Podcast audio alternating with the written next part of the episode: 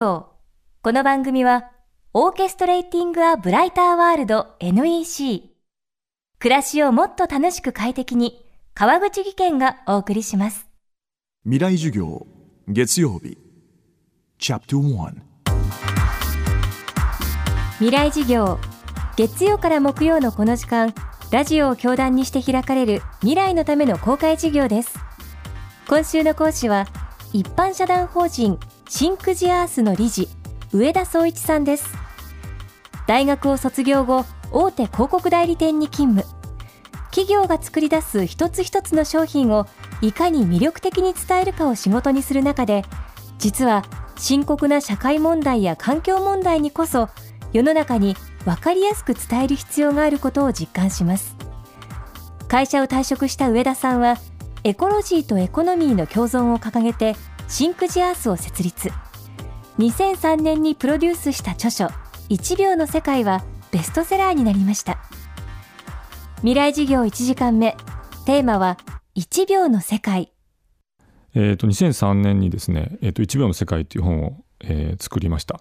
でこれはあの当時の東京大学の山本良一さんという、えーまあ、環境問題に関してはですねまさにその、えー、危機意識を強く訴えかける今もそうですけども強く訴えかけていらっしゃる方とシンクジャストでコラボレーションをさせていただいてでダイヤモンド社という出版社から出した本なんですが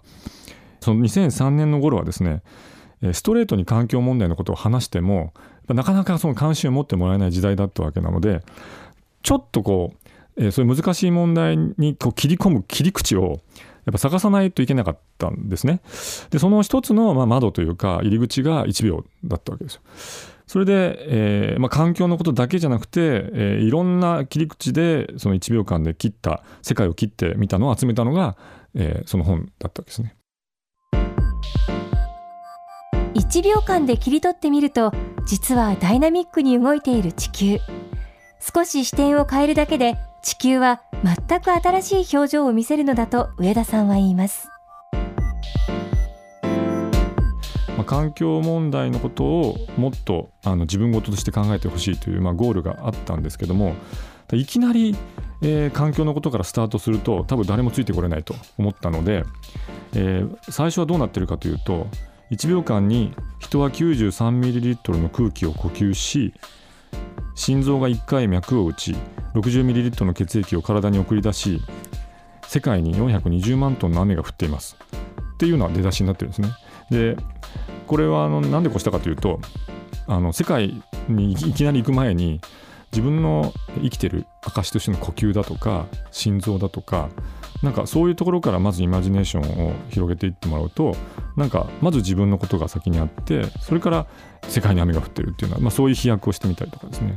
で地球が太陽の周りを 29.8km 進み、えー、22人が観光のために国境を越えて旅に出て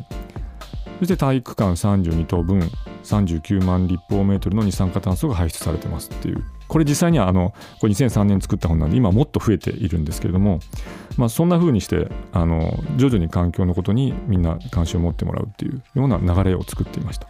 まあ、他にもあの森林の問題ですよねあの世界から天然林と言われている森がどんどん消えていってるんですけども、まあ、1秒間にテニスコート20面分と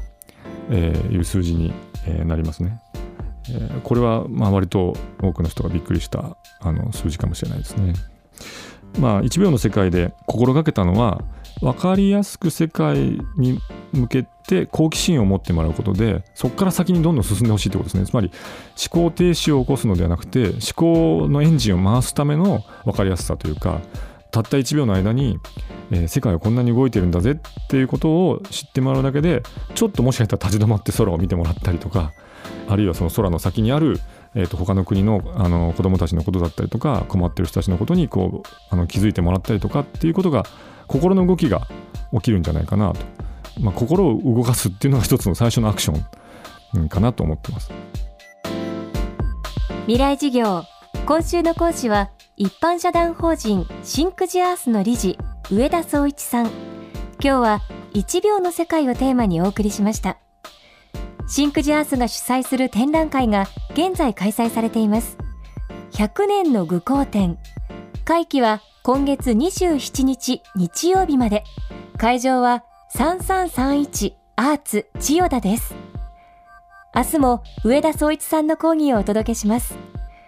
そして、この番組の特別公開授業が今年も開催されます。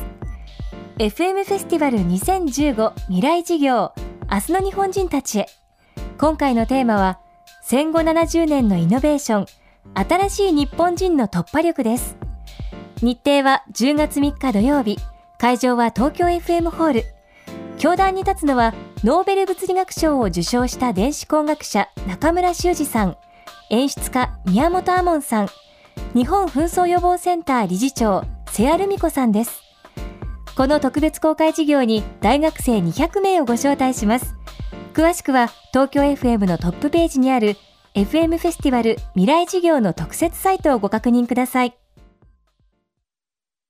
川口技研階段での転落大きな怪我につながるので怖いですよね足元の見分けにくい階段でもコントラストでくっきり白いスベラーズが登場しました。皆様の暮らしをもっと楽しく快適に。川口技研のスベラーズです。